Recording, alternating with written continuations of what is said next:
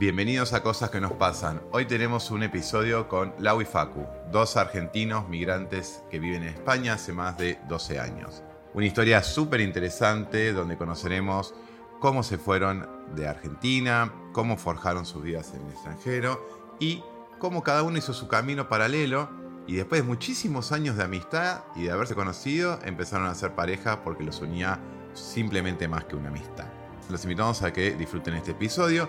Les recordamos que si les gusta este tipo de contenido, nos den una mano, se suscriban y nos comenten. Es muy importante para nosotros y nos ayuda a seguir creciendo. Disfruten el episodio. Bienvenidos a Cosas que nos pasan. Hoy tenemos de invitados a Laura y a Facu. Laura Marzó y Facundo Romigiali, son eh, una pareja de argentinos que están viviendo en España. Bueno, chicos, eh, ¿cuál es su historia? Hola, buenos días, buenas tardes, buenas noches, buenos días, buenas tardes, buenas noches. depende de dónde nos miren, dónde nos escuchen. Bueno, ¿quién empieza? Facu, yo. Empieza, empieza. Porque es una historia que se unió ahora, ahora, recientemente, ¿no? Fueron historias separadas al principio, pero bueno, ahora se han unido, ¿no? o sea que si quieres empezar vos. Bueno, yo eh, estaba en Santa Fe trabajando, yo soy abogada, estaba trabajando como abogada y esto es muy lindo porque creo que no te lo conté cuando hablamos la primera vez. Yo estaba, siempre tuve la idea de irme del país, pero ¿por qué? Para vivir una experiencia nueva. Yo quería como desarrollar habilidades, que entre paréntesis lo, hice, lo pude hacer, que yo sabía que en Argentina, por comodidad, por así llamarlo, uno no lo hace. ¿no? Es como, ¿cómo sería vivir en otro lado, pero no de vacaciones? ¿Entendés? Vivir con la gente, meterte entre la gente, trabajar, bueno, no sé, es como una experiencia nueva, ¿no? Y eh, me acuerdo, era el año 2006 y yo estaba trabajando y se me vino a la cabeza un cuento que mi abuelo me contaba cuando éramos chiquitos, yo y mis hermanos, de un señor que venía caminando por un bosque, creo que también te lo conté, un señor que venía caminando por un bosque con un burro lleno de maletas y de mochilas y bueno, súper super cargado y encuentro un tesoro. Entonces dice el Señor, ¿cómo hago para llevármelo? Porque no tengo lugar. Entonces lo escondieron detrás de unas, él lo escondió detrás de unas ramas y demás. Y cuando vuelve al otro día, con el burro solo, sin todo despejado, digamos, con una mochila vacía para poder cargarlo, decía, no dejes para mañana lo que puedes hacer hoy. Y dije, me voy. me acuerdo que llamé a mi papá y a mi mamá, que viven, yo soy de Vera, Santa Fe, el norte de Santa Fe, quiero hablar con ustedes, que yo ya venía me quiero ir, me quiero ir, me quiero ir, pero nunca lo concretaba. Y les dije, me voy. Y ahí hice todo y en abril del 2007, esto fue en noviembre del 2006, me acuerdo, abril del 2007 me vine. Primero me vine, me fui. Primero de abril del 2007 llegué a Madrid y ahí empezó.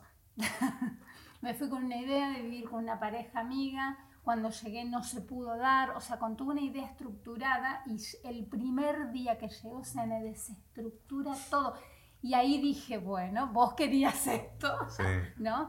Entonces eh, me fui a vivir con dos personas que no conocía, una amiga de, mi amigo, porque yo me fui con un amigo que tenía viviendo allá, y otra chica que no conocía. Y bueno, y esa noche fue, yo decía, Dios mío, qué increíble, estoy viviendo en Madrid con personas que no conozco, pero yo feliz. A mí esa parte era, me, gustaba todo eso. Me fui sin papeles, yo no tenía ni nacionalidad. Entonces eh, bueno, fue como un poco duro al principio, pero yo estaba contenta. Yo me doy cuenta que fue duro ahora. Qué loco eso, ¿no? Cuando uno se da cuenta después que pasan las cosas, que era 12 horas parada, yo soy la persona más friolenta, friolera, se dice ¿Llegaste en invierno? del mundo. Según mi amigo en abril no hacía frío, yo llegué casi claro. Para ella siempre es invierno, es un invierno eterno. Claro, muy... invierno, claro. pero, pero era, yo fui con, le hice caso, llevé algo de abrigo, pero me tuve que ir a comprar una campera, yo fui con dinero, o sea, que había juntado y todo, fui, claro. Pero, em, claro, empecé a trabajar en una feria. Mi la abogacía, chavo, ¿no? No, claro. la, idea era homologar, que luego homologué, en 2010 homologo, pero estoy hablando del 2007. Eh, digo, bueno, tengo que vivir, entonces yo llevaba dinero, pero no quería que se me gasten mis ahorros, quería generar, ganar en euros, ¿no? Y empecé a trabajar en una feria 12 horas parada en, el, en la calle, unas jaimas, unos estanes que no eran, no, no como los de acá, son bien, no te pasa el frío, pero claro, hay una ventana abierta como esta mesa de cara a la calle. eh, yo congelada, yo no lo podía creer. Sinceramente era como, no puedo creer que yo esté acá. Y lo hacía. Estaba feliz. Yo estaba muy contenta, sí, sí, sí, feliz, pero era como, wow, lo que uno hace, ¿no? Y 12 horas parada, 12, 14 horas, porque era como yo quería, claro, impresionar a mis jefes, que, que digan, bueno, esta chica vale la pena, claro, yo no tenía papeles. Entonces, al no tener documentación, en esa época no era tan terrible, ahora es como que controlan mucho ese tema, pero mm, a mí nunca nadie, gracias a Dios, me dijo nada, ni siquiera dudaron de que los haya tenido, nada, nada. Pero mm, bueno, eso fue después me enamoré, me puse de novia, todo así fue todo muy lindo, muy, yo estaba feliz. Eh, me casé y la parte medio un poco triste desde mi punto de vista fue cuando, bueno, me caso, quedo embarazada y pierdo a mi bebé. Entonces ahí fue como fue una tristeza muy grande porque a los seis meses de haber perdido mi bebé, mi ex marido, que era de Buenos Aires, que yo lo había conocido allá, eh, decide que quería volver a Buenos Aires, o sea, que yo no entraba en sus planes, entonces era como, fue, para mí fue muy duro esa parte, porque ahí uno se da cuenta que necesita a los seres queridos, lógicamente que yo tenía amigas, ya había hecho amigas, amigos, familia, porque la, familia de él vivía aparte en España, pero igualmente me quedé como sola, ¿no? También tuve que cortar un poco con su familia porque a mí me hacía daño el tema seguir el vínculo. ¿Estaban allá la familia de, de él? Estaba... De él estaba, la mitad de la familia estaba ahí, entonces yo los adoraba, pero tenía que cortar un poco porque si no, no podía, no podía seguir. Y además yo los quería, los quiero mucho, tengo una relación muy linda con ellos. Y bueno, eh, o sea, esa fue la parte más dura desde mi... Y ahí es donde entra Facu, claro. porque yo lo conozco a Facu en el 2010, cuando yo todavía, no, yo en 2000, febrero del 2011 me separo, y en 2010 lo había conocido a Facu, trabajábamos juntos, yo viví tres años en Málaga, y en 2010, fines de 2010, como estaba embarazada, me quiero ir a vivir a Madrid, porque ya había homologado, fíjate que el embarazo me sirvió también para poder decir quiero una vida mejor, homologo mi título y bueno, soy abogada en España, toda la comunidad europea, cosa que trabajé dos años, tres y después dejé porque no me gustaba, entonces dije, bueno, o sea, todo, todo así, viste, todo muy... Y a Facu lo conozco en una tienda en Atocha en el 2010, en la estación de Atocha. Eh, yo estaba ahí en esa tienda trabajando y él también y lo conozco y bueno, y nos hicimos muy amigos. Bueno, y ahora te toca a vos. la otra parte, tu parte. ahí enlazamos las dos. Eh, bueno, yo siempre me quise ir del país, digamos, tuve una... de irme, pero de aventura, ¿viste? De salir, pero un país que no sea Sudamérica, ¿no? Es decir, yo quería ver la otra cara de la moneda realmente, porque para irme a un país de Sudamérica me quedo en mi enemigo, ¿no? Digamos, yo quería experimentar cómo es, digamos, la vida no es esto, ¿no? Digamos, tiene que haber algo más otra escenografía, otra historia, otra, otras secuencias, ¿no? Entonces yo digo, bueno, mi idea era irme fuera, cruzar el charco realmente, pero bueno, una oportunidad que era Estados Unidos no se dio, por, bueno, justo ocurrió el 2001 las Torres Gemelas, bueno, era muy difícil entrar y toda la historia, igualmente también, y aventura también. Y después surgió una posibilidad de venir a España, de ir a España, digamos venir a España. Es buena esa, como, como eh, dicen ir, estar, o sea, como que ustedes se sienten que están en España, pero están en Argentina. Sí, ¿Qué edad tenías, Facu, vos que, cuando estás hablando todo esto? Y 22 años. Sí, sí, 20, sí, muy joven. Entonces, tenemos un contacto, un amigo, yo me vine casado, yo estaba casado en Argentina y, y, decidimos, yo era que, el pesado que quería irse, ¿no? Y justo surgió un contacto que en España, que nos, nos dio, bueno, nos contó una historia de que iba a ser un poquito fácil conseguir los, la documentación en seis meses lo tenés. claro, eso te, entusiasma un montón. Pero ¿qué pasa? Cuando llegas, te das cuenta que no es así. Es decir, no sé por qué, la gente hace eso, de decirte que todo es maravilloso y fácil. Yo creo que por ahí piensa que no vas a ir. Entonces cuando decís, sí, decido ir, voy a hacer lo que tengo que hacer, lo hago. Y cuando llegas te encontrás que no es así. Que trabajo había, pero pedían papeles. Se necesita no sé qué. Hola, sí, me interesa. Bueno, ¿tienes papeles? ¿qué papeles? Yo no sé en el que me hablaba. ¿Qué papeles? ¿Qué papeles? no, en la documentación en regla. No, no tengo. No, entonces no te puedo tomar, dice, porque necesitamos que tenga. Y yo iba todo golpeando puertas por todas partes y todo el mundo decía, no, no, si no te papeles no te puedo tomar. Eso era en Salamanca, una provincia, ¿no? Entonces, claro, nosotros eh, tenemos la otra carta que nos quedaba era Madrid. Entonces, claro, en Madrid hacer capital es diferente. Eh, es otra historia. Entonces... Sí, como acá. claro. Hay más posibilidades. Sí, no es tan pueblo tan cerrado. Entonces, esa fue la, la, que nos quedaba y la aprovechamos. Bueno, creo que el primer día que llegamos ya, bueno, he hecho los trabajos que nunca me imaginé que hubiese hecho. ¿Podemos saber cuáles? Algunos no se pueden saber. no, no, sí, todos, todos.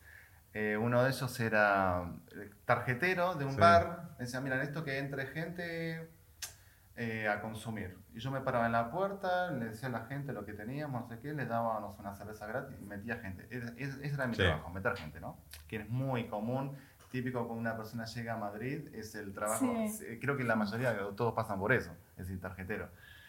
Eh, después trabajé, bueno, ahí mismo, bueno, todos los trabajos que venían, que surgían, cada yo no tenía papeles.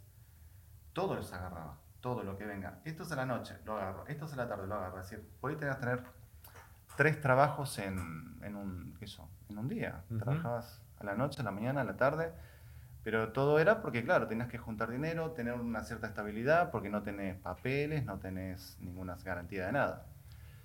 Em, no sé, yo trabajaba de frutero en un mercado, que en el mismo mercado era el que abría y cerraba las puertas, tipo conserje. Eh, a la noche me levantaba, después los viernes, sábado, domingo trabajaba en una discoteca, es decir, hice de todo, de mudanza, lo que surgía. Esto alguien para hacer una mudanza, yo voy así, así era, todo el tiempo así. Contale de la mudanza. ¿Eh? La mudanza, bueno, hay una, claro, hay un chico me dice, ¿tenés experiencia de mudanza? Uh, yo me mudé 80 mil veces. Sí. sí, sí. Bueno, mira, mañana tenemos una mudanza. Bueno, perfecto. Y voy con él Sí, pero se llamaba de alguna, de una forma distinta la mudanza. Ah, porque hay mudanzas diferentes, de primera calidad, no sé, o de, de lujo, mudanzas, bueno. Sí, eso te dijo. Dijiste, sí, sí, sí, dijo sí, sí, yo voy. Me vine a buscar el pibe con un camión, vamos, y llegamos a la casa y bueno, es acá. Llego y estaba la señora con los pies para arriba, así en el sofá, viendo la tele así, ¿viste? Y yo, ¿dónde están las cosas armadas? Es decir, no veo caja, veo, digamos, lo que ves acá, sin embalar. Y yo, las cosas embaladas, no, no, las tienen que hacer ustedes. ¿Cómo hacemos nosotros? O sea, yo tengo que agarrar los cajones de la señora con su ropa interior. El papel de diario. Todo, meterlo en caja y ponerle lo que había dentro en cada caja. Digamos, yo me encargaba de hacer todo eso, todo, todo. Es decir, yo aquí Cosa que yo le decía a él que si yo tengo dinero lo hago porque no hay cosa peor que una mudanza. Es como, y él me decía, pero es feo estar del otro lado, tener que hacerle algo a alguien que no conoces. Claro, todo. Todo lo que veías, meterlo en caja, ponerle el nombre, cerrarlo. Para y después también cargar los sillones y eso también. Todo, todo, todo, todo. O sea, no, era trabajo delicado, si querés, de, guardar las cosas, sino también la fuerza. Creo que era de las 10 de la mañana estuvimos hasta las 11 de la noche. Todo bien. Cobré, me pagó muy bien el hombre el día. Digo, faltaría Pero me dijo, bueno, mañana tenemos otra. Digo, no, no, no. ya lo di que sigo con lo que tengo porque esta vez me mató, me mató. Pero bueno, fue otra experiencia más. Y la verdad que con cada experiencia que viví, en trabajos, en viajar, la verdad que la gente que conocí, me llevé mucho, todavía me recuerdo las voces de la gente, ¿no? Es decir, tocar gente de diferentes niveles eh, y ver que todos tienen la misma, yo lo que mi conclusión es que todo el mundo tiene la misma necesidad. Todos tienen la misma necesidad, ¿no? Sea la clase que sea, ¿no? Y la verdad que a mí me, me llenó un montón. Y cuando haces eso, que trabajas de todo, que vas y vienes, que haces de todo, bueno, que te voy a contar a vos, ¿no? Que sentís que te comes el mundo. Yo creo que sentís que ya no tenés miedo a nada, que podés hacer lo que sea. Tenés que viajar a China, voy a China, ¿sí? ya no hay nada, digamos, hay muchas cosas que te van a sorprender, pero ya muy poco es lo que te va a inhibir o te va el miedo no a paralizar. Eso es, el, el, yo no, no, puedo hacer esto yo no estoy listo para esto. totalmente. Totalmente totalmente. Por eso descubrí que sí que estás apto para todo. Está en la cabeza de uno simplemente. Uno mismo se pone el límite no sí yo me acuerdo que a mí en las ferias estas que yo trabajaba nos llevaban a lo mejor tres meses acá en verano. Yo vivía en Alicante, en Puerto Banús, Marbella, que es como lo top. Sí, sí, sí. Bueno, yo me acuerdo que estaba en Marbella, en Puerto Banús, eran 92 días de trabajo, no llueve nunca. O sea, sol de 40 grados a todos los 92 días.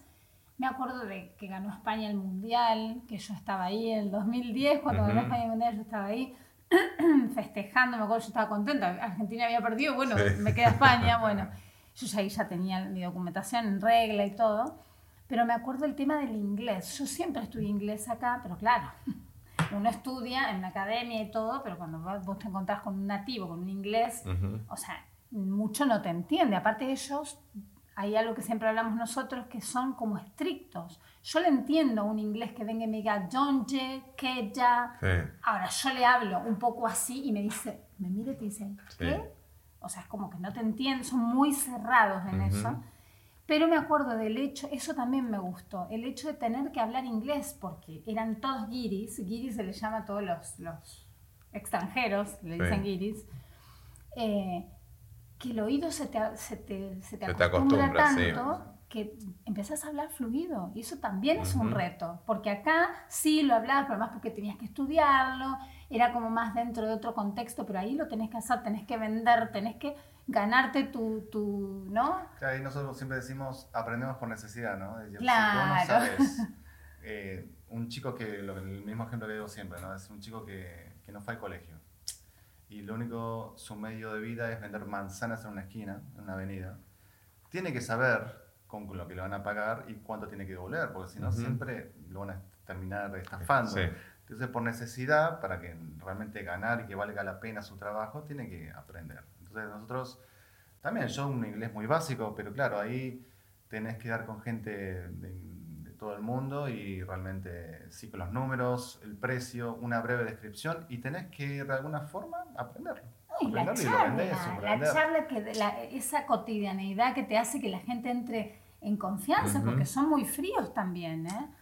Entonces, eh, le hablas de fútbol, que no tengo ni idea, pero bueno, en la época del mundial, todo, y yo le decía algo de fútbol, y bueno, y ahí entablamos una conversación en inglés que yo no sé si ahora soy apta, estoy apta para hacerla. Pero todo esto estamos hablando de los turistas. Claro, turistas. Ustedes trabajan principalmente con los turistas. Sí, pasa que hemos trabajado, yo uno de los trabajos que tuve fue, eh, vendía productos de cuero, de caballo, todo de Argentina, cuero argentino, en eventos de, de salto, de polo, que en Cádiz, por ejemplo, todos ingleses. Creo que el único que hablaba español era yo y otro más. Era todo el mundo, hasta los que trabajan ahí, todos ingleses.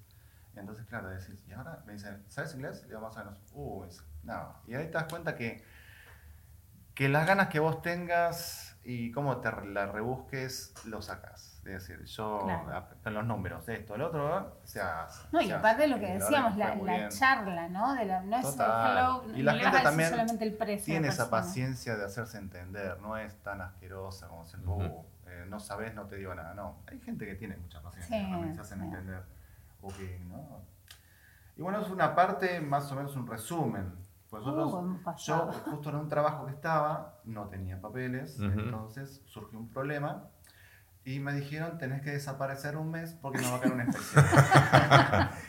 El lado B. Claro, claro. El lado B. Entonces, ¿qué hago ahora? Entonces ahí trabajé con una amiga y ahí es cuando te conozco. Vos ves cómo se dan las cosas, ¿no? Pero ahí en, en, Atocha. En Atocha, sí. Entonces justo una amiga mía trabajaba, era socia del jefe de ella y me, me pidió trabajar con ella. Y digo, genial. Entonces, ¿viste cómo se dan las cosas que uno dice, ¿por qué me pasó esto? ¿Por qué? Y es por algo, todo es por algo. el destino. ocurrido eso, no sé si es conocido. es el destino, claro. hay con qué darle, el destino es el destino. Es que es así, ¿eh? Cuando algo está pactado. Em, y él, claro, en esa época donde nosotros nos conocemos, yo tenía, imagínate, había perdido recién mi bebé, me había separado hacía tres días, me acuerdo, cuando lo conozco. Eh, y era como, como él, como había pasado por situaciones también de pérdida de bebés y todo eso con su ex mujer, también él me ayudaba. Nos hicimos, fuimos amigos, los mejores amigos 12 años. Sí. 12 años. 12 años de una amistad. Para esa, esa, esa no la sabía, no me la dijiste. 12 años. No me dijiste que hubo 12 años y después empezaron a salir. Sí, 12 años. Somos muchísimos años de. Amigos, pero amigos, ¿eh? Que me conocí, imagínate, me conocía llorando, me conocía, me conocía triste, de, de, bueno, yo también a él. Hemos, sí, ¿Y qué pasó ahí en el medio? Ahora ya no vamos por otro lado, pero ¿qué, qué, pasó ahí de esa, amistad? Esa, viste, que siempre dicen que el hombre y la mujer no pueden ser amigos. ¿Qué hacemos con eso? Acá estamos matando, estamos matando eso. O sea, 12 años. 12 años. 12 años y terminaron siendo pareja. O sea, confirma la teoría que, no, que no existe la, la, amistad entre el hombre y la mujer. Yo creo, que esta, yo creo que este tipo de cosas son pactos. De hecho, nos han dicho pactos sálmicos de antes de nacer, que nos encontramos y como no se podía en ese momento, bueno, inconsciente, porque yo no lo veía de otra manera. Yo no la veía como una mujer o no, no pensaba o entender, no, tenía, no me imaginaba ni ella conmigo tampoco. Así, éramos, no, yo, yo la veía como una hermana y ella me veía como una hermana sí, a mí. Sí, total. Eh, compartíamos muchas cosas en común, teníamos, que muchas cosas no podíamos hablar con, todo, con todas las personas. Eh, tenemos como un código que, digamos, no sé cómo explicarlo.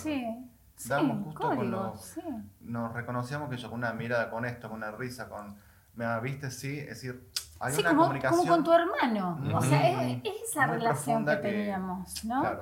Y no lo teníamos con nadie, con nadie, realmente. Eso es lo que ocurría. Pero no nos dábamos cuenta o no era el momento, ¿viste? Pero todo el mundo nos decía. Claro, todo el mundo nos decía. Todo, todo, y nosotros, ¿qué? Todos pensábamos que éramos pareja, no, no. no, nada que Claro, increíble fue, sí. Sí, sí, sí. Y además de eso, lo que siempre decimos que, a vos te contamos, eh, de las conversaciones profundas. Es algo que nos, nos gustaba mucho a los dos, de hecho con clientes que teníamos los dos en ese momento, cuando trabajamos poco tiempo, trabajamos juntos, eh, de, entablar una conversación profunda con el otro, sobre mesas que ya no hay, porque la gente hoy es todo rápido, ¿no? Con las redes, con la... No hay esa profundidad en algo porque si dura, dura cinco minutos y se va porque lo reconocemos hasta nosotros mismos. Miramos algo, no, estamos miramos la tele o miramos una película o algo, es como, ah, no te, no te engancha los dos primeros minutos, chau. Y dos minutos a lo mejor es mucho, ¿no? Entonces, ese tipo de conversaciones teníamos. Yo me acuerdo que él venía a dormir a mi casa una vez por semana, siempre, todas las semanas durante años, siempre. Hacían pijamadas. Y venía, claro, y yo... Claro, eh, aparte de pero ¿cómo te vas a dormir a la casa de una amiga? O cómo y la gente claro no entendía eso, pero que no, realmente que no pasa bueno, nada. pero también migrantes, argentinos, los dos juntos, era como claro, estaban compartidos, o sea, no. Sí, mucho en común y mucho de eso, te digo, los, las, tenemos una fascinación por el tema universal, por temas de, de, de ovnis y de todo ese tipo de cosas, de dimensiones. De ahí viene, de ahí viene, que los, chicos tienen un programa de radio en el cual yo participé. De hecho, eh, este martes sale el programa. Que va a salir, eh, no sé si antes o después del programa este. O sea, no importa. en, paralelo hay, en, paralelo hay otro programa, vamos a decir, porque la gente lo va a terminar buscando, del cual. En una dimensión paralela. En una dimensión paralela, los chicos tienen un programa que se llama Entre Dimensiones. Eh, que lo hacen desde España. Desde España, sí. Y, o sea, se, eh, ah, me sale la palabra eh, en inglés, perdón. Sí, no, bueno, decilo. Eh, ay, me, broadcasting me sale, tipo que se... Que se ah. ¿Eh? Transmite. Transmite. Gracias. es que es como que me salió por. Me salió eso. no, porque es, la primera palabra que se me vino fue streamear. Sí, y no es streamear, ¿me entendés? Streamear es otra cosa. Es, lo, lo, de ustedes es, es audio. Por eso. Es audio, claro, sí. Es audio y sale por radio, o sea, por, una FM. Acá, por MG Radio, sí. Eh, o sea, sale por FM también, ¿no? O sea, es una, es una FM, o sea, por eso es un, programa de radio.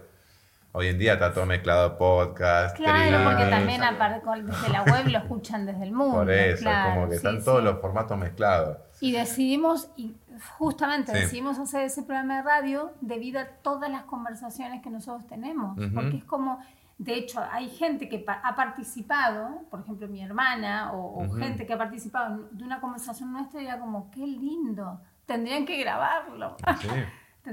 Porque, pero siempre fue, yo siempre fui así, y él también. sí, de profundizar, la forma de ser, claro, algo, si puede ser así, abrir un poco el panorama, ¿no? De, de, cualquier concepto, si no tiene que ser porque siempre esto, ¿no? Eh, me, me, sale una pregunta, eh, no serán terraplanistas, ¿no? No. No, ahí no llegamos. Porque viste que las teorías, viste, tan profundas, hay un terraplanista. ahí no, ahí todavía no. Yo creo que no. No, yo no. No me cuadra, no, no, no, me, cuadra. o sea, ya en el avión lo ves que es así, viste. Pero bueno. No, no, no, eso no. No me cierra. Pero yo creo que hay muchas cosas que por ahí, mucha información que está saliendo no voy a decir esta, ¿no? Pero bueno, hay mucha información que sale que es para marear a la gente un poco.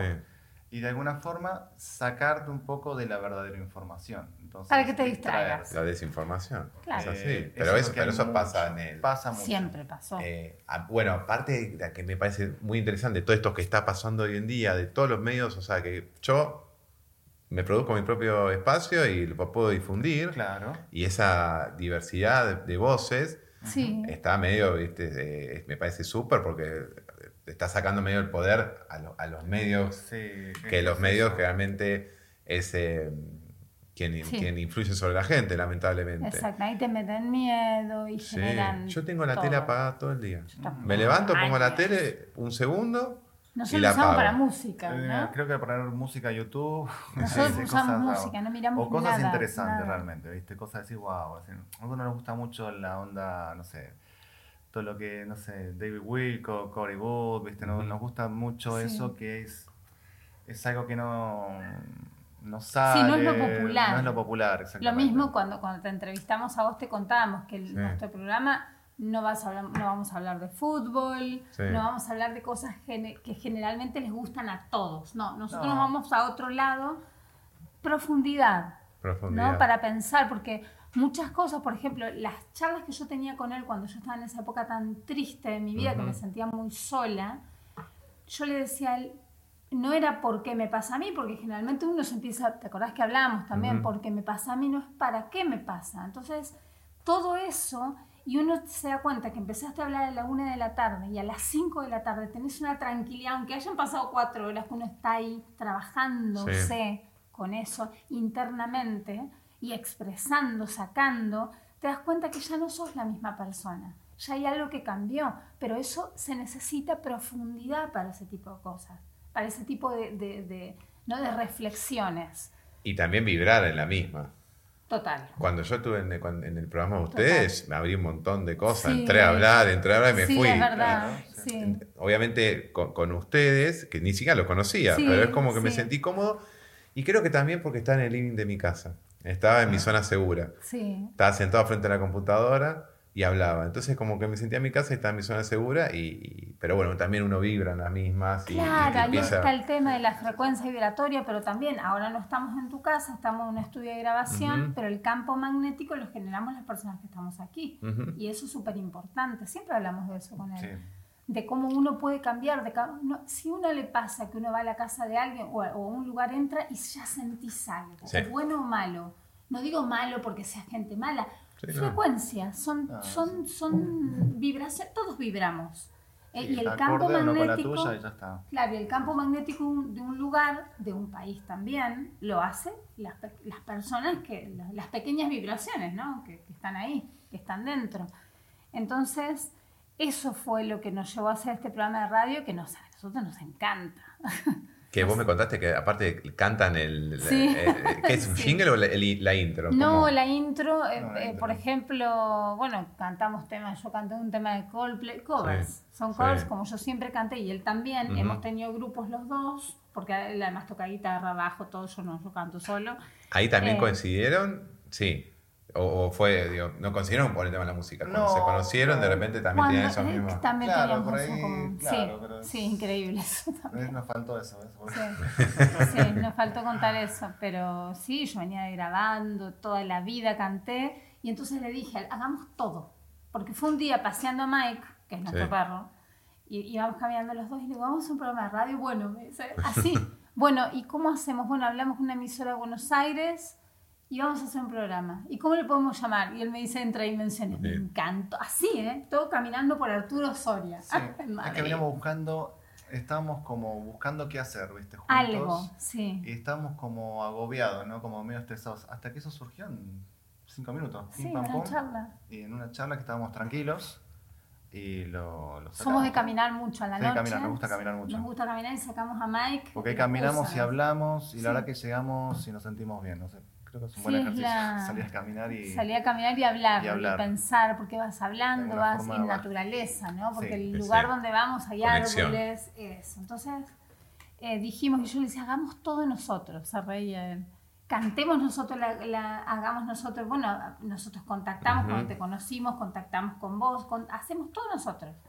Y es, es un trabajito, porque nosotros no vivimos de eso, trabajamos en otro lado, entonces como, pero bueno, estamos muy ocupados y nos gusta, estamos contentos. Y sí, ese medio lo que me pasa a mí también acá. Claro, exacto. O sea, yo no vivo de esto, pero es como terapia para, para sentarme a charlar y, con la gente y escuchar sus historias es, es, terapia también. Es terapia para vos y, para nosotros. O sea, para, para, tanto el que. Sacas para afuera. Sí, Sacas para afuera y, y, eso es, es, eh, es, importante. Sí. Em, volviendo al tema de la migración. Sí. Eh, me quedé pensando en lo esto de la familia, de, ah. digo, ¿es la parte más dura del migrante el tema de la familia? Bueno, en mi caso, yo tenía, te lo resumo en algo que te voy a contar, que en una anécdota. En mi caso, a lo creo que año y medio tenía yo, mi papá y mi mamá estudiaban en Santa Fe. Yo soy de Vera, mis abuelos venían, me buscaban y yo me iba. Y mi mamá volvía a la semana llorando, desesperada que no me veía y yo la miraba como, hola. Sí. Yo soy así, de no... Desarraigada. Sí, pero no significa que, o sea, una cosa no significa que no los quiera, o sea, que yo sea desarraigada no significa que no los ame y que no los extrañe, pero no, no es extrañar, estoy llorando porque me muero por ver a mi mamá. Yo no soy así, pero no digo que esté mal. Yo en ese sentido no lo, no, lo, no lo sufrí y eso que cuando yo fui no había wifi en las casas. Nosotros teníamos que ir a un locutorio, ¿no? ¿Te acordás? Claro. Bueno, él fue dos años antes que yo también. Teníamos que ir a un locutorio para comunicarte con tu familia. Yo había días que no podía porque trabajaba todo el día. Mi papá, eso sí, yo tenía un celular, mi papá me llamaba todos los días. Mi papá y mi mamá me llamaban todos los días. Yo ya decía, papá, no tengo que contarte. Que ahora sí Skype, pero me tenía que ir al locutorio. ¿Entendés? Pero ahora, ahora ya no hay problema. Sí, estás demasiado comunicado. ese tema del desarraigo y todo eso era para nuestros bisabuelos. Cuando venían desde el otro lado no venían nunca más a su familia. Hoy ya no, me parece a mí, ¿eh? Claro, es, depende de la persona, ¿no? nosotros, en mi caso también soy muy parecido. no es que lo no es que no los quiera, me fui y ya está, no me importa nada, sino que em, los adoro, estoy muy feliz de estar acá con ellos, de volver a verlos hace cuatro años, yo que no vengo hace cuatro años, bueno, de, la pandemia y toda esta historia. Eh, decidí no viajar porque lo veía como muy rebuscado todo, ¿no? Que esto, que prueba, que allá, que te retengan, que cuarentena, que yo, mira, lo único que falta es que me, dejen encerrar, no me dejen volver. Entonces decidí esperar que pase todo esto y ahora vine. Y súper bien, yo estoy con mi familia, los extraño un montón, claro que sí, los, los abrazo, necesitaba ese abrazo de ellos, ¿no? Pero em, no, cuando me fui no, no sentía eso de me siento muy triste porque no los veo y estoy viendo una foto o escribiéndoles. No, que yo no, yo no soy así, ese es el tema. Hay gente que es así y es respetable, claro, cada uno es como es. Yo en mi caso no, por eso somos raros. Yo, yo soy raro. No, a ver, eh, eh, el, migrante creo que es, un, es, algo especial, digo, no tenés que, como decís vos, te, te dijiste, me voy, me voy, chao, y te fuiste. Sí, eh, son y es, Por ahí es un poco también el todos podemos ser migrantes. Todos. Yo siempre pero uno es la, su propia limitación. Dice, yo no puedo, o la voy a pasar mal, o la familia. Claro, pero yo creo que hay que medir, y esto creo que es bueno. Yo siempre le digo a mis amigas cuando me dicen, ay, a mí me gustaría, pero esto. Hay que medir la distancia no en kilómetros, medir en tiempo. En 11 horas estás acá y si no tenés dinero te lo pre eso es lo de menos el dinero es lo de menos porque siempre sale de algún lado. Entonces y ahí es 11 horas nada. A lo mejor te pasaste un fin de semana durmiendo desde el viernes al sábado 11 horas. O sea no es el tema ese el tema es animarse el tema es y, y, y el amor yo siempre digo siempre pensamos bueno como dice una amiga nuestra el amor es no te van a dejar de querer porque no te vean o porque vos tampoco vas a dejar de querer. Eh, eh, ahí no sé, yo, lo veo de otra manera, lo siento, no es que lo veo, lo siento, pero porque evidentemente toda mi vida lo sentí así. No es de ahora. También hay algo, como hablamos de destino, ¿no? De alguna forma es uno, mm. claro, de alguna forma uno pacta esa parte, esa historia que antes de nacer firma, ¿no? Claro. sí. Entonces, eh, ¿qué sé yo?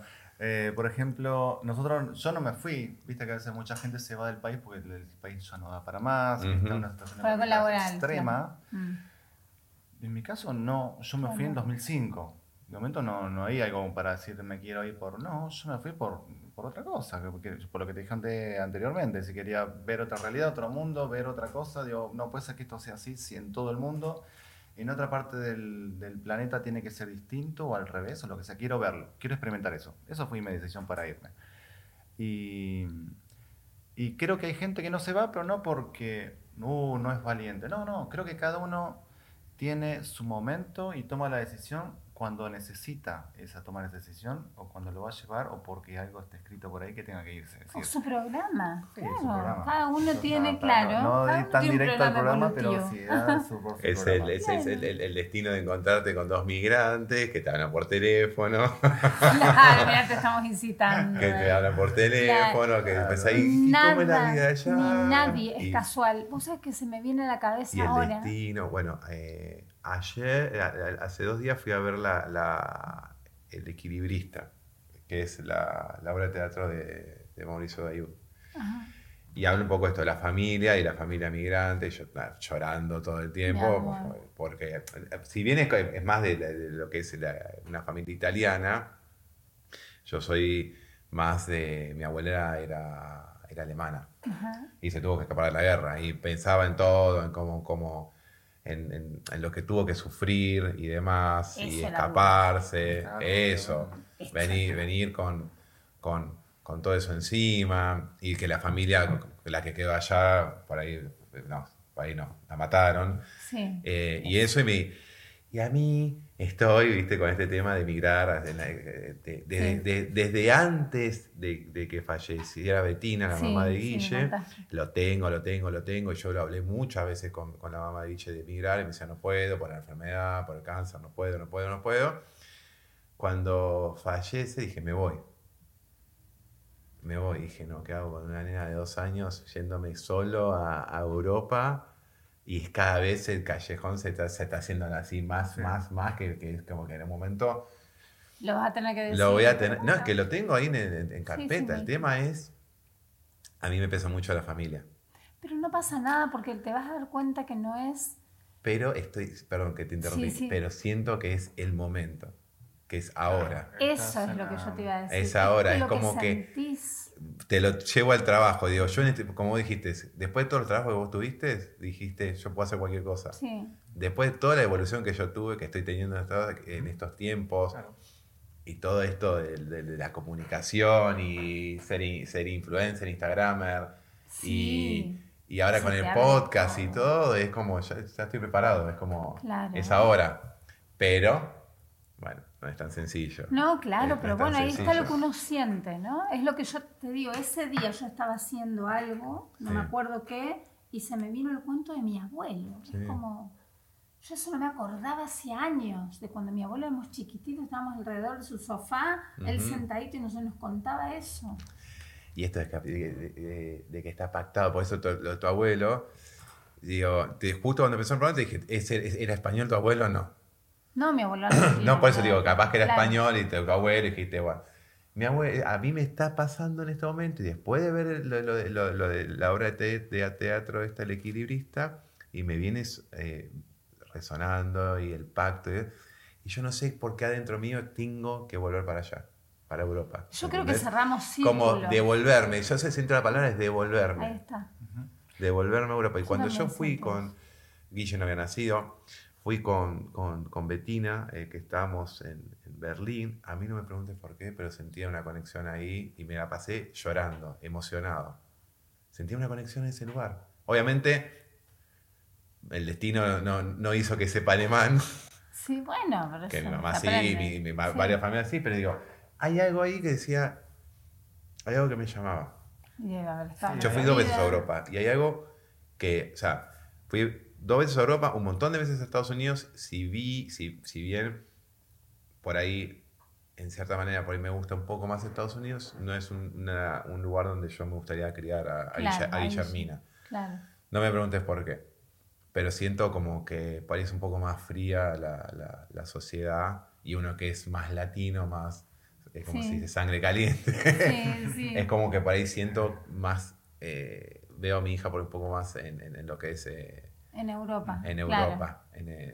y digo España porque, para, por cuestión de idioma, aprendo italiano, me voy para Italia, o sea, pero es, es eso, viste, decir, eh, me devuelvo.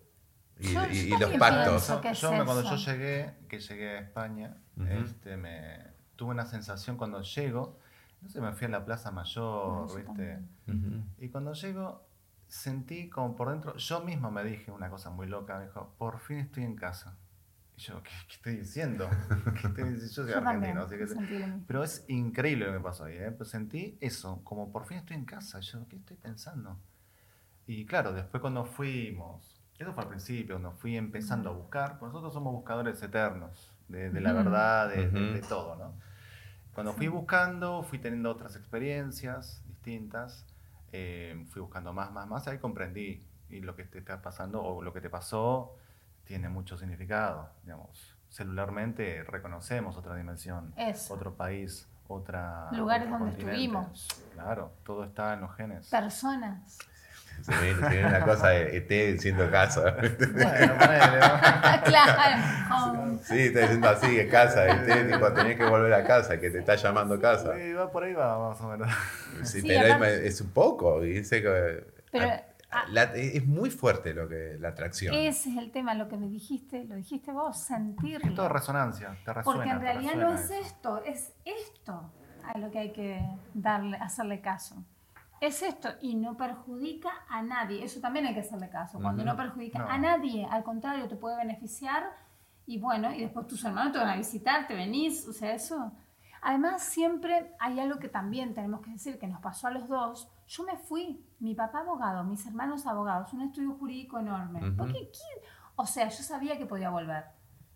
Eso también es bueno, porque nosotros comparándonos con otros amigos que tenemos que tuvieron, que tuvieron que irse. Eso es duro, cuando se te impone algo que no sentís, porque el que se tiene que ir, se tiene que ir por imposición, porque no se puede más, porque hay mucha... Y eso es una mochila, eso te ahoga. O sea, me imagino. Nosotros nos fuimos porque quisimos. También esa es la historia, que tenés las puertas abiertas, nadie te va a cerrar las puertas. Sí típico, me voy. Es como el que se va a estudiar a otro lado, no sé, te vas a estudiar medicina, no te gusta y bueno, déjalo, es otra cosa. Depende del escenario cada uno, ¿no? Digamos, eh, el tema de la guerra, una persona que huye de la guerra, no es lo mismo que en nuestro caso. Él fue obligado a abandonar su país, pues no le quedaba otra. Y es distinto, es otro dolor. Claro, eso sí, ahí yo veo es distinto a Porque te lo están imponiendo. Uno decide, quiero ir, mira, si me va bien me va y si me va mal no, pero quiero irme, es, es diferente. Y la otra que también decimos, que bueno, ahora tenemos amigos que han ido, ahora, hace poquito, y que yo le decía, claro, ante la primera eh, dificultad, por así decirlo, ay, ¿para qué vine? Claro, muchos tiran la toalla yo decía, rápido. Yo fui a la facultad, yo estudié abogacía, en la primera materia que rendí mal no dije dejar la carrera, de hecho rendí mal 800 mil veces y no dejé de la carrera y terminé.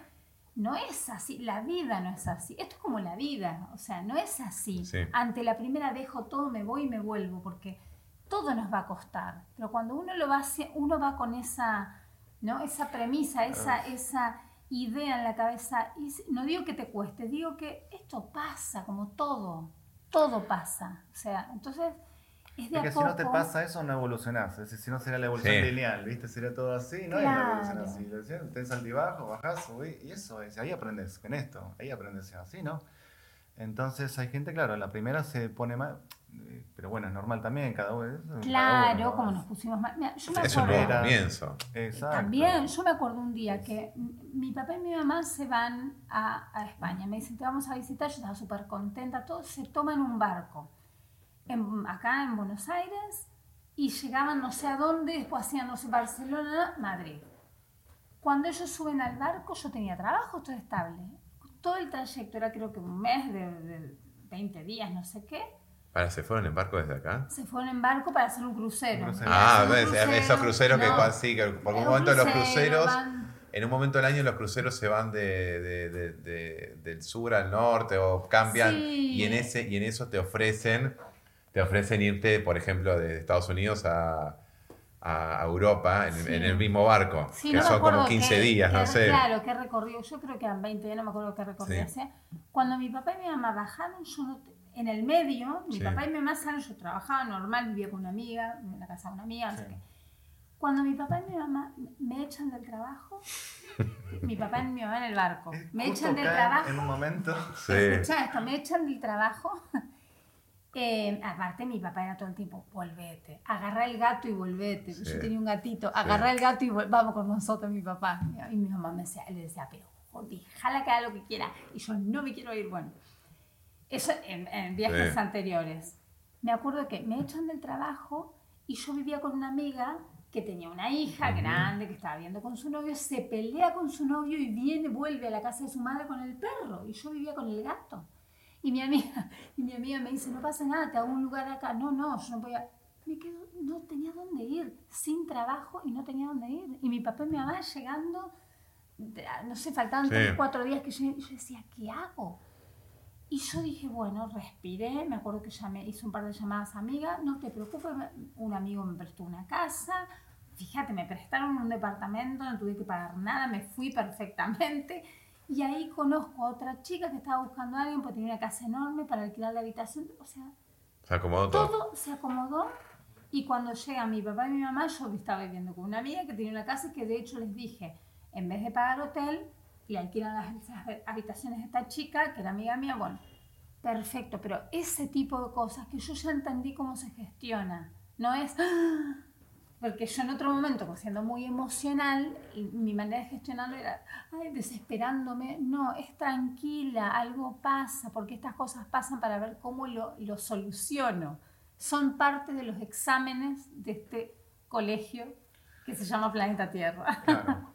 Es como no entrar en el juego. Es como que, no sé, la Matrix quiere que entres en el juego. Claro. Porque quiere ver qué haces. Y si vos no entras en el juego, te paras un poco y ves las cosas de arriba, es, ahí cambia todo. Hay ayudas. Pasa que, bueno, es como que hay que estar. Sí, pero esa, yo siempre vi, y a todos los que nos están escuchando y viendo, porque esto se ve, ese es el secreto, o lo que nosotros pudimos aprender hasta ahora, es no ahogarte. Eh, te pasa tal situación, ¡Ah! no, no, no, espera, vamos a analizarlo, vamos a tomarlo con calma, y de ahí es como que el director del colegio, llámalo como le quieras llamar, dice, se dio cuenta, ayudas Ahora, cuando no te das cuenta y empezás a ahogarte, el problema crece. Es increíble. Claro, es como te sos un problema y no enroscarte en el problema y por qué y esto, no dar vuelta a hacer que ¿no? la madeja siga siendo más grande. Es decir, ese es el problema, pum, solución. ¿Cuáles son las soluciones? Eso es. Sacar rápido. Porque cuando uno entra en el problema, aparece el miedo. Claro. Y el miedo es, este, el, miedo es lo terrible. El miedo es lo terrible porque cuando uno tiene miedo no maneja nada, te manejan. Por eso hay gobernantes que meten miedo a través de la tele. No hablemos más del tema, pero bueno. Eh, no, vamos a hablar del tema, pero bueno. Es, la idea es esa, el miedo, porque el miedo paraliza. Yo me acuerdo cuando tenía miedo en la facultad que iba a rendir una materia que me daba miedo y la profesora lo que sea, yo no podía hablar. Es lo mismo, pero en macro. El miedo te paraliza. Entonces la idea es jugar acá, ¿no? Para gestionar ese miedo y como dice nuestra amiga Lorena, que el miedo solo sea dos notas musicales entre medio de la E de evolución. Eso es el miedo. Mi, do y la E de evolución en el medio. Gestionalo para que eso no te domine. Eso es lo que nosotros venimos aprendiendo. Pero claro, lo tenés que... Es un ejercicio. Eh, me, me, viene la palabra paciencia. La ciencia de la paz. Por eso, paciencia. Para mí es todo paciencia, todo se acomoda. Exactamente. Todo se acomoda, todo, todo, en la vida se acomoda. Es mucho, es, una, mucho que la gente cuando me habla eh, al, Instagram, gente que, que, enviudó y demás, y, están, viste, en las primeras etapas, yo le digo, tranquilo que todo se acomoda. tranquilos. Exactamente, además. en ese sentido, todo se va acomodando, la vida te está acomodando, pero hay que tener paciencia, porque si no te enroscas y chao, te, te, te, contra una pared. Y respirar, ¿no? Eh, la tranquilidad esa que te da el decir, bueno, me voy, no me voy a enloquecer a, gestionar tu, tu, tu calma, porque hay que autogestionar la calma. La aceptación es importante para avanzar. Creo que uno cuando acepta, ahí es cuando cierra una puerta y abre otra. Sí. De, ahí, de, nuestra charla previa, tras todas las entrevistas, porque Laura me contactó por Instagram y empezamos a charlar. Ahí empecé con todo el tema de, tiraste un poquito de, una chispa al fuego en la que se estaba medio apagando. El tema de, tema de migrar y empecé a averiguar y un montón de cosas. Y es de vuelta paciencia yo sí lo veo, lo veo como un plan de acá un año recién. Claro. O sea, no, no, Guille, vamos. No, y te vas a dar cuenta cuando sea, como me pasa a mí. No, no, yo ya, lo tengo, yo ya lo tengo planificado todo en la cabeza. Lo tengo, lo tengo todo planificado en la cabeza, pero bueno, se tienen que dar ciertas cosas para que, para, que, se, para, que, se pueda hacer. Y esto también puede ser un medio para que te vean, te escuchan desde otros países y te pueden ofrecer. Bueno, eso ya se verá.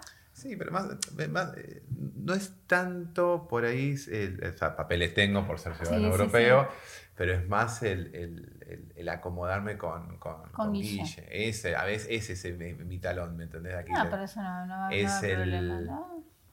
Es eso, ¿viste? Y no, pero justamente todas las comunicaciones que estoy teniendo es con gente que son padres.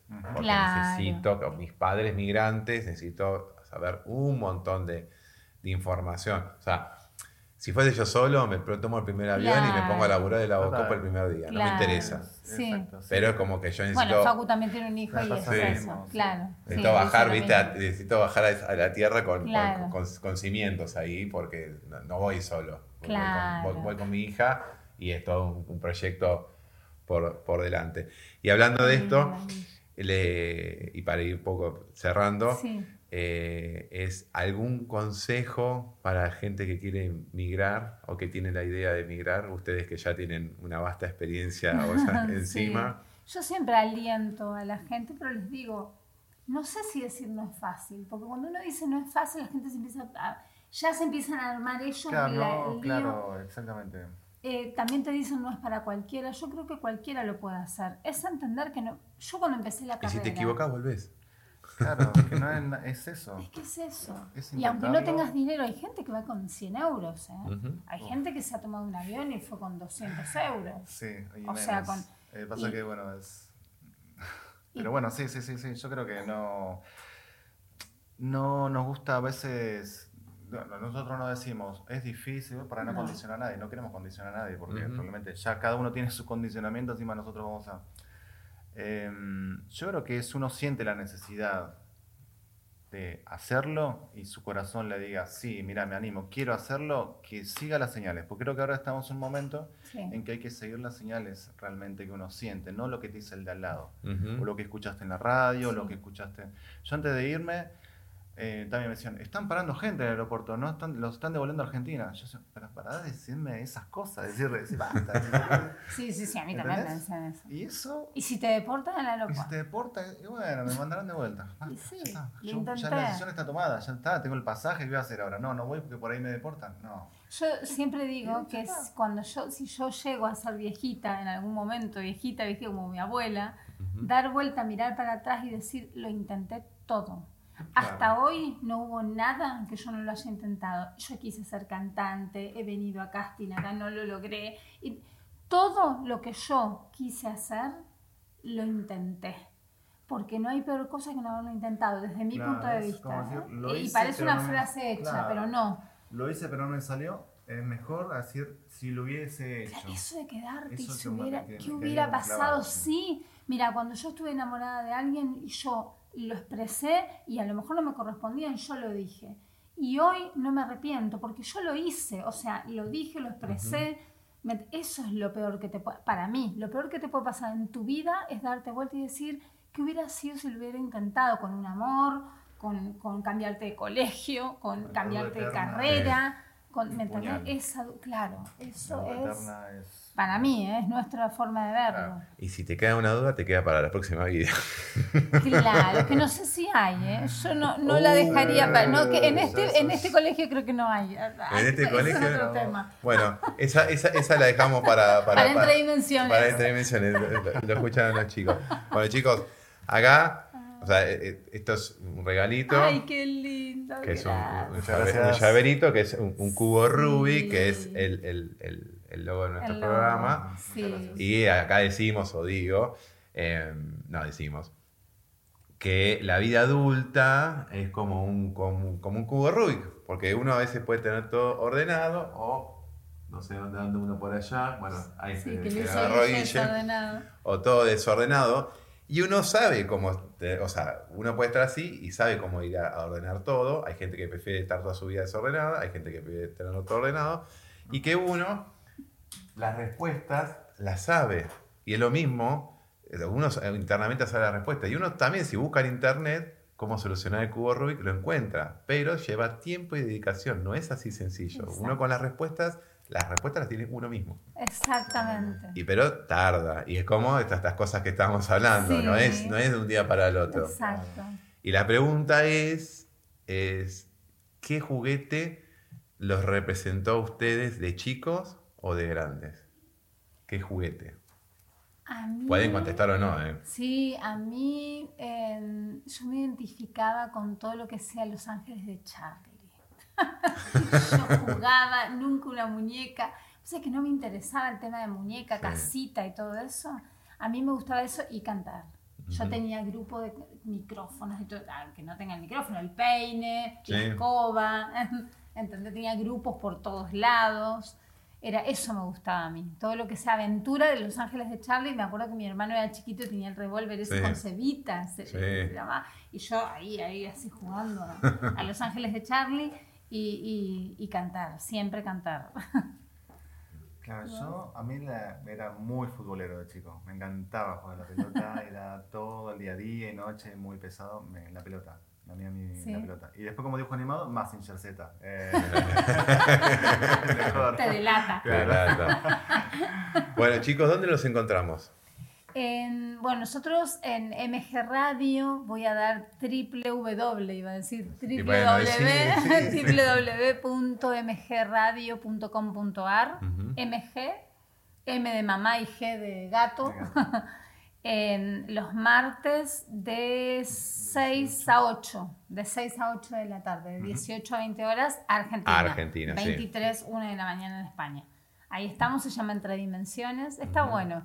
¿Tienen redes o, quieren darla? Entre, Dimensiones todavía, bueno, tenemos un, sí, Entre Dimensiones oficial en, Instagram, pero no, no tenemos mucho todavía. Estamos ahí armando eso. Bueno, hay, que meterla ahí. Sí, hay que meterle, sí. Bueno, nos despedimos hasta la próxima. Recuerden seguirnos en nuestras redes. Estamos en todas como arroba CQNPTV. Gracias Lau y Facu. Gracias a vos. Por haber sido parte de cosas que nos pasan que la vida les regale momentos únicos, inolvidables y llenos de aprendizaje. Muchas, gracias, igualmente. Y te esperamos. ¿En dónde? en España. en Madrid. en Madrid. Nos estamos viendo. Listo. Chao, hasta luego. Besitos, gracias.